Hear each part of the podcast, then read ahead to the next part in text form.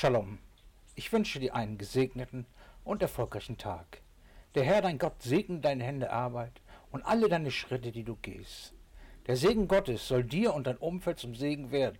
Sie sollen durch deinen Segen mit gesegnet werden. Dadurch werden sie durch dich erkennen, wer Jesus Christus ist. Des Kaisers sei des Kaisers und Gott, was Gott ist. Lukas 20, Vers 19 bis 26. Da suchten die Hohepriester und Schriftgelehrten Hand an ihn zu legen. Zu derselben Stunde aber sie fürchteten das Volk, denn sie merkten, dass er im Blick auf sie dieses Gleichnis gesagt hatte. Und sie lauerten ihm auf und sandten Aufpasser ab, die sich stellen sollten, als wären sie redlich, um ein Wort von ihm aufzufangen, damit sie ihn der Obrigkeit und der Gewalt des Landpflegers überantworten können. Und sie fragten ihn und sprachen, Meister, wir wissen, dass du richtig redest und lehrst und nicht die Person ansiehst, sondern den Weg Gottes der Wahrheit gemäß lehrst. Ist es uns erlaubt, dem Kaiser die Steuer zu geben oder nicht? Da er aber die Arglis merkte, sprach er zu ihnen, was versuchst ihr mich? Zeiget mir den Denar, wessen Bild und Aufschrift trägt er. Sie antworteten des Kaisers. Er aber sprach zu ihnen, so gebt doch dem Kaisers, was des Kaisers ist, und Gott, was Gott ist. Und sie konnten an dem Wort nichts beanstanden vor dem Volk und verwunderten sich über seine Antwort und schwiegen. Die Abgesandten des Synetrismus gingen wieder zum Angriff über.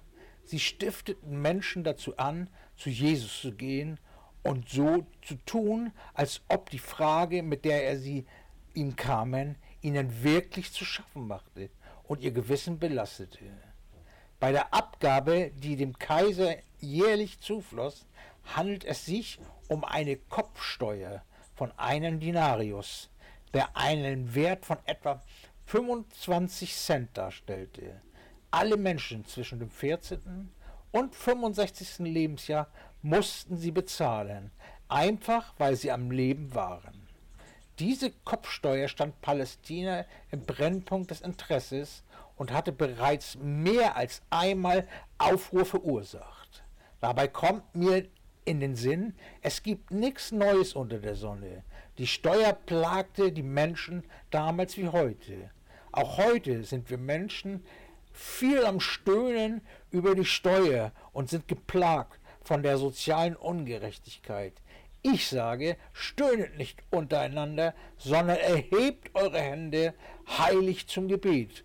Bringt euer Stöhnen im Gebet zu Gott. Es ging dabei keineswegs bloß um die finanzielle Seite des Problems. Die Kopfsteuer wurde nicht etwa als schwere Belastung in dieser Hinsicht empfunden. Ja, sie bedeutete überhaupt keine finanzielle Belastung. Der springende Punkt war vielmehr, dass die Fanatiker unter den Juden behaupteten, sie hätten keinen König außer Gott. Und es sei daher verwerflich, jemanden anders als Gott einen Tribut zu entrichten. Es handelt sich also um eine religiöse Frage und viele waren bereit, für sie zu sterben. Auch heute bringen es einige Christen als Rechtfertigung ihre ungeheuren Angaben bei der Steuer. Die von den Synetrimum ausgesandten Männer versuchten also eindeutig, Jesus in die Klemme zu bringen, aus der es keinen Ausweg für ihr gab. Auch du wirst immer und immer wieder in solche Situationen kommen, in der Menschen versuchen, sich mit deinem Glauben in die Enge zu treiben und hoffe, dass du keine Argumenten mehr findest. Sagte Jesus nun, sie sollten die Steuern nicht bezahlen?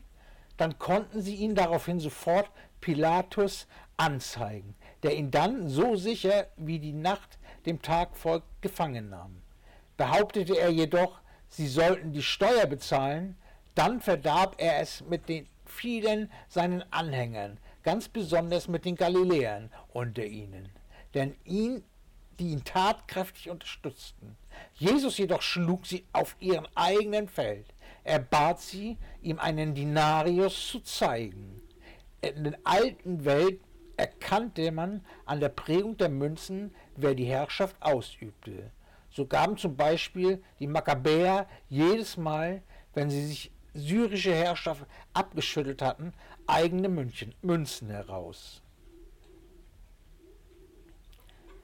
Weiterhin war man allgemein der Auffassung, dass das Recht, Geld zu prägen, auch das Recht einschloss, Steuern zu erheben.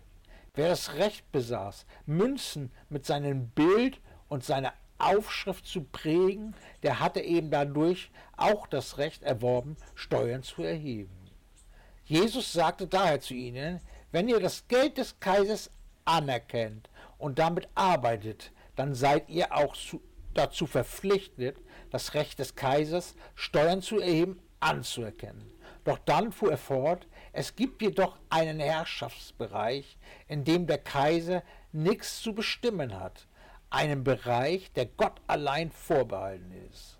Auch heute nehmen es viele Menschen, darunter leider auch Christen, sich als Recht heraus, an der Steuer vorbei zu wirtschaften. Auch heute zählt dieser Satz Jesus genauso wie damals, gebe den Kaisers, was des Kaisers ist. Du bist verpflichtet als Christ, gerade in diesem Bereich auch ein Vorbild zu sein. Ein Vorbild für die Welt, die Jesus nicht kennt. Du bist verpflichtet, deine Rechnungen zu bezahlen. Du bist verpflichtet, Verträge einzuhalten. Du bist verpflichtet, Aufgaben 100% zu Ende zu führen. Die Welt schaut auf dich. Sie schaut darauf, wie du als Christ lebst. Du bist ein Aushängeschild Gottes. An dir sollen die Menschen Jesus Christus erkennen. Wenn du in einem Staatswillen lebst, dessen Vorrechte du genießt, kannst du dich nicht von diesem Staat lossagen. Je redlicher du bist, ein umso besserer Staatsbürger wirst du auch sein. Was auch heißt, dass du als Nachfolger Jesus Christus ein rechtlicher Bürger bist. Dieses ist ein Selbstverständnis deines Glaubens. Alle Christen sollten in jedem Staat die besten und gewissenhaftesten Staatsbürger sein. Leider kümmern wir Christen uns viel zu wenig um Fragen des Staates. Wenn du dich deiner Verantwortung entziehst und es den materialistischen Politikern überlässt, dein Land zu re regieren, dann darfst du dich auch nicht über das beklagen, was dabei herauskommt. Dieses heißt so viel, du bist aufgerufen zum Gebet, für deine Politiker zu beten, so ermahne ich dich nun, dass du vor allen Dingen Bitten, Gebete, Fürbitte und Danksagung für alle Menschen darbringst, für Könige und alle, die in hervorragender Stellung sind, damit du ein ruhiges und stilles Leben führen kannst in aller Gottseligkeit und Ehrbarkeit.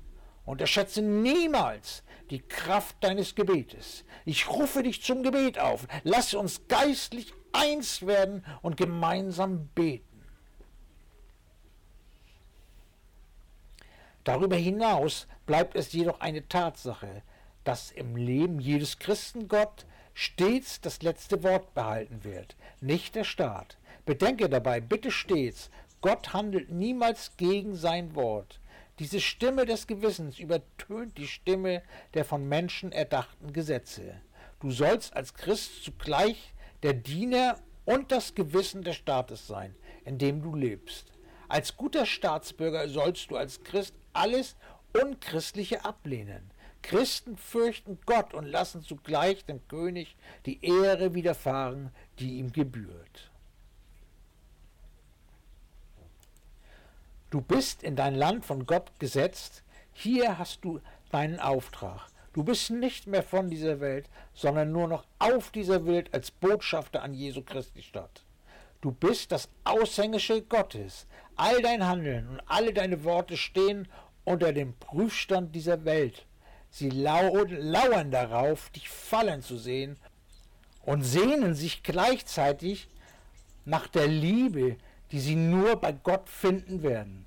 Wer Gott, wer Gott durch Jesus Christus findet, hat das Ziel des Lebens erreicht. Gottes Schutz, Segen und Frieden, euer Thorsten Team.